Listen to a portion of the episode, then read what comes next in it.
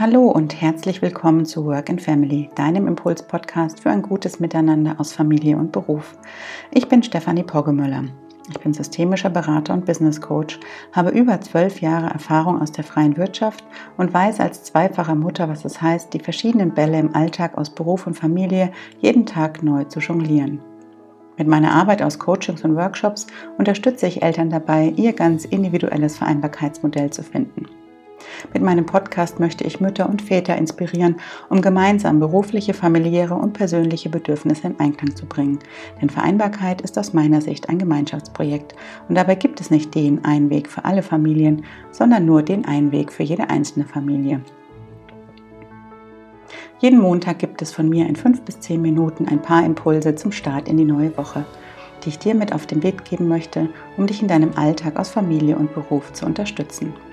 Und heute geht es um das Thema Rahmenbedingungen für ein gelingendes Miteinander aus Familie und Beruf.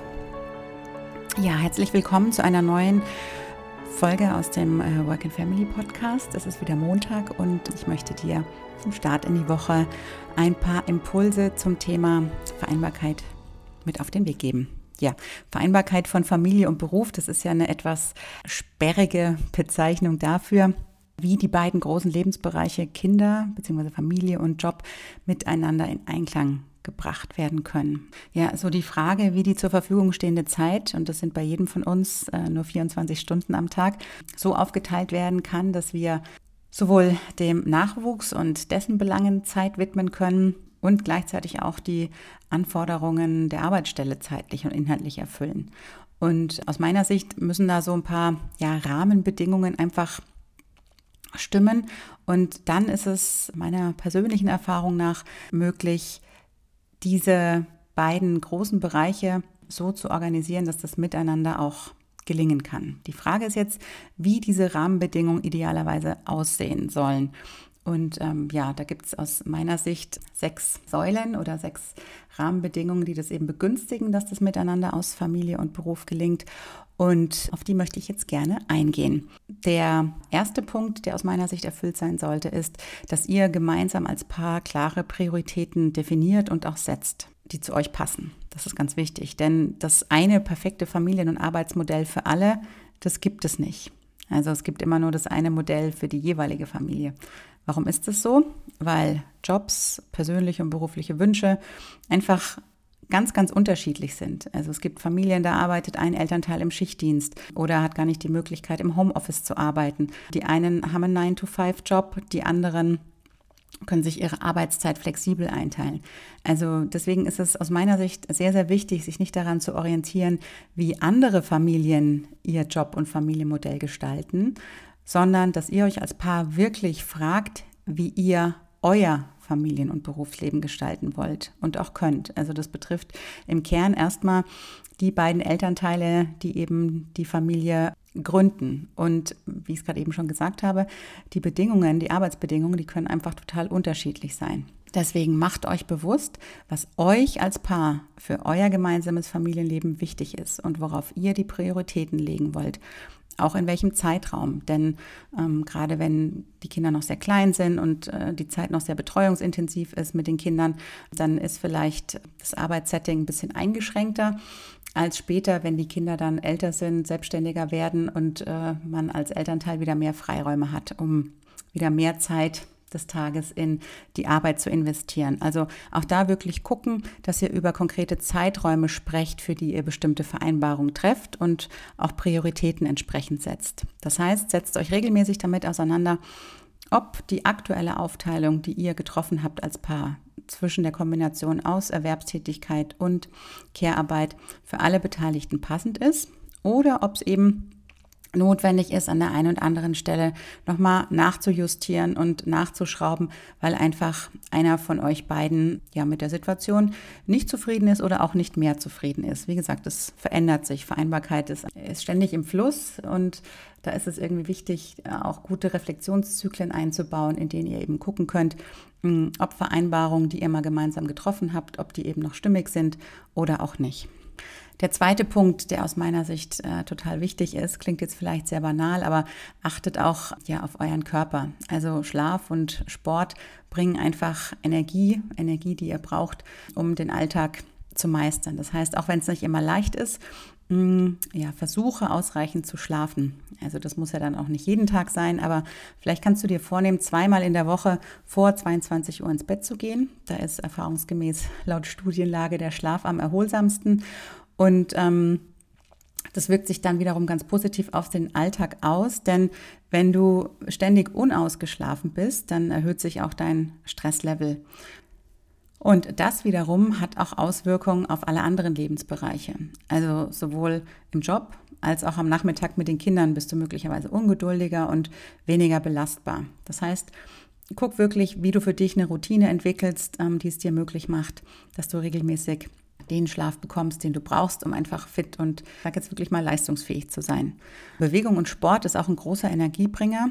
Und ja, wenn das Fitnessstudio jetzt nicht regelmäßig möglich ist, weil vielleicht keins vor Ort ist oder weil es irgendwie schwierig ist, da abends noch hinzugehen, dann kannst du ja mal gucken, ob du vielleicht regelmäßig eine Stunde um den Block gehst zur Mittagspause. Wenn du äh, ins Büro fährst, sofern du jetzt zur aktuellen Zeit im Büro arbeitest, dass du dann das Auto auf dem Weg dahin ein paar Straßenzüge vorher stehen lässt und den Rest läufst oder dass du eine Bus- oder eine U-Bahn-Station früher aussteigst und dann den Rest ins Büro läufst oder dass du vielleicht mit dem Fahrrad ins Büro fährst. Also dir wirklich zu überlegen, welche Möglichkeiten gibt es, wo du Bewegungseinheiten am Tag einbauen kannst. Das macht den Kopf zum einen frei, sortiert die Gedanken und tut auch dem Körper gut. Der dritte Punkt aus meiner Sicht ist, ist das Thema Paarzeit. Also Paarzeit ist aus meiner Sicht total essentiell, denn im hektischen Alltag aus ne, familiären und beruflichen Anforderungen, kennen wir wahrscheinlich alle, kann das Wir als Paar ziemlich leicht untergehen. Deswegen ja, setzt euch für dieses Wir ein, also ihr als Paar.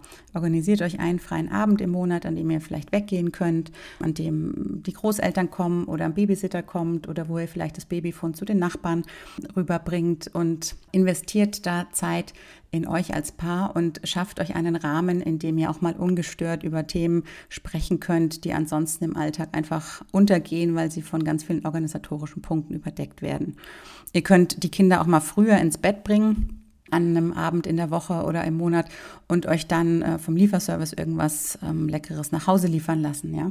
Also das ist auch eine Möglichkeit, wenn ihr sagt, ihr wollt nicht rausgehen, dass ihr dann einfach das Restaurant sozusagen zu euch nach Hause holt. Geht gemeinsam spazieren, wenn die Kinder bei einem Freund zum Spielen sind oder wenn die ähm, morgens in der Kita sind, dass ihr euch da irgendwie so eine halbe Stunde nehmt, wo ihr einfach ein Zeitfenster euch einräumt, ähm, das nur für euch da ist. Also schafft und nutzt diese Freiräume, damit ihr als Paar auch weiterhin miteinander in Verbindung bleibt.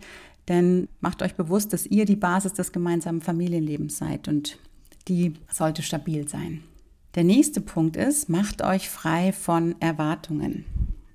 Also meist sind es ja die Mütter, die je nachdem, ob und wie lange sie wieder arbeiten möchten und wann sie wieder arbeiten möchten, auf ganz verschiedene gesellschaftliche Reaktionen stoßen. Entweder gehen sie zu spät in den Job zurück oder zu früh, entweder arbeiten sie zu lang oder zu kurz.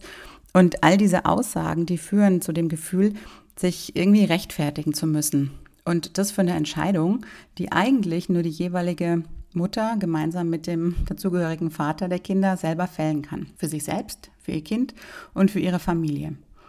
Manch eine Frau, die würde einfach wie eine Primel eingehen, wenn sie nicht arbeiten geht und ähm, auch im Beruf ihre Erfüllung findet. Und andere Frauen wiederum, die finden, dass es nichts Schöneres gibt, als die meiste Zeit des Tages mit den Kindern zu verbringen und sich vielleicht ansonsten ehrenamtlich zu engagieren. Und beides ist gleich gut, es ist gleich viel wert und sollte daher keiner gesellschaftlichen Bewertung unterliegen. Entscheidend ist eben, das knüpft so ein bisschen an, an das, was ich am Anfang gesagt habe, einzig und allein die Frage, was für die jeweilige Familie in der aktuellen Lebensphase das Richtige ist. Und daher versuch dich frei zu machen von äußeren Erwartungen und vertraue wieder mehr auf deine Intuition. Und ich habe dazu noch eine andere Podcast-Folge aufgenommen, wo es ums Thema Erwartung geht. Das ist die Podcast-Folge 7. Ähm, da kannst du einfach mal reinhören oder auch die Podcast-Folge 4. Die beschäftigt sich mit den Themen Erwartungen und da ist vielleicht auch noch der ein oder andere Impuls für dich dabei. Ja, der nächste Punkt ist das Thema Puffer einplanen. Also ich weiß nicht, wie es dir geht, aber meiner Erfahrung nach brauchen Kinder bei ihren Tätigkeiten und Abläufen, je kleiner sie sind, einfach viel mehr Zeit, als wir oft so einplanen dafür, weil wir als Erwachsene schneller agieren.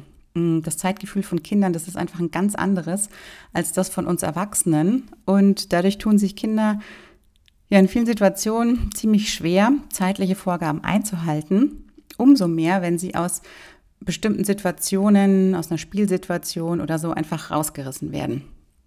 Und deswegen braucht es bei engen Zeitplänen immer ein bisschen mehr Vorlauf und vielleicht sogar manchmal Hilfsmittel, wie zum Beispiel eine Eieruhr, die ihr erstellen könnt oder ein Lied, das im Hintergrund läuft oder eine Vorankündigung, dass ihr sagt, ja, jetzt noch fünf Minuten und dann in Kombination mit einem Time-Timer oder mit einer Sanduhr hat das Kind dann auch eine visuelle einen visuellen Anker, an dem es sich orientieren kann, um zu sehen, wann der Zeitraum eben abgelaufen ist. Und das kann das Kind unterstützen in solchen Situationen, da auch gut für sich die Situation abzuschließen und sich einer neuen Situation zu öffnen. Also mach dir bewusst, Kinder trödeln in der Regel nicht, um ähm, einen absichtlich zu ärgern, sondern weil sie einfach noch viel intensiver als wir im Hier und Jetzt sind. Und eigentlich ist es ja eine total schöne Eigenschaft, ähm, bei der wir uns sogar hin und wieder mal ein Beispiel dran nehmen können. Also ja, eine wichtige Rahmenbedingung äh, Puffer einplanen. Die letzte Rahmenbedingung, die aus meiner Sicht erfüllt sein muss für ein gelingendes Miteinander aus Familie und Beruf, ist das Thema Organisation und Austausch.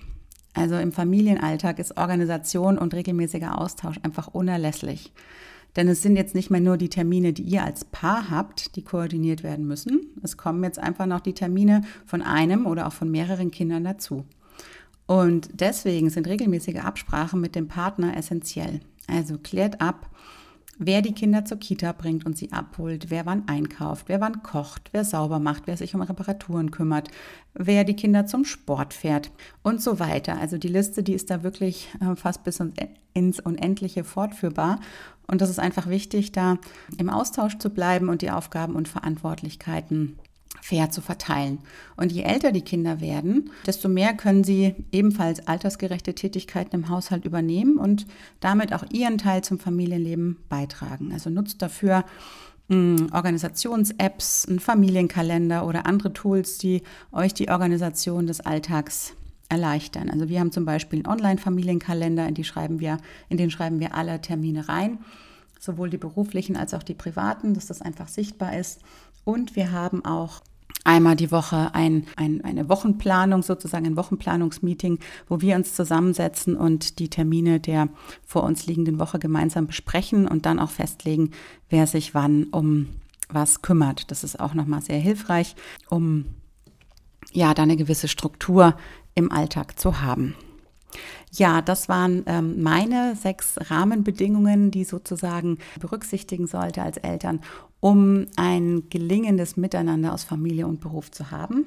Und ich hoffe, dass du die ein oder andere Anregung für dich mitnehmen konntest. Wie gesagt, hör auch gerne nochmal in andere Podcast-Folgen ähm, dazu rein.